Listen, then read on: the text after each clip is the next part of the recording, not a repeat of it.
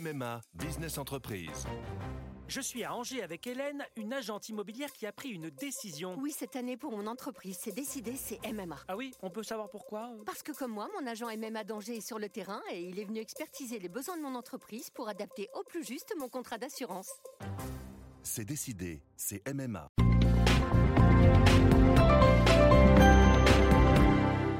Bonjour, c'est Gaëtan de Capelle. Voici l'éditorial du 7 juin, son titre Géant de papier.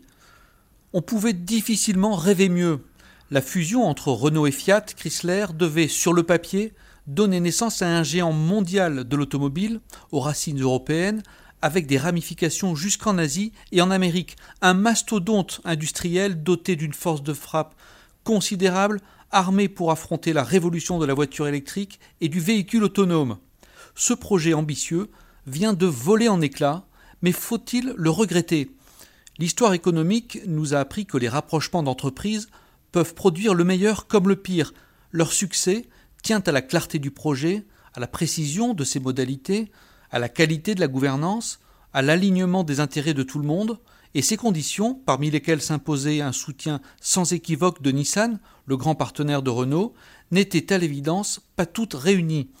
Sur ces sujets hautement sensibles, la présence de l'État, et donc de la politique, dans la vie des affaires, ne fait qu'ajouter de la complexité à la complexité.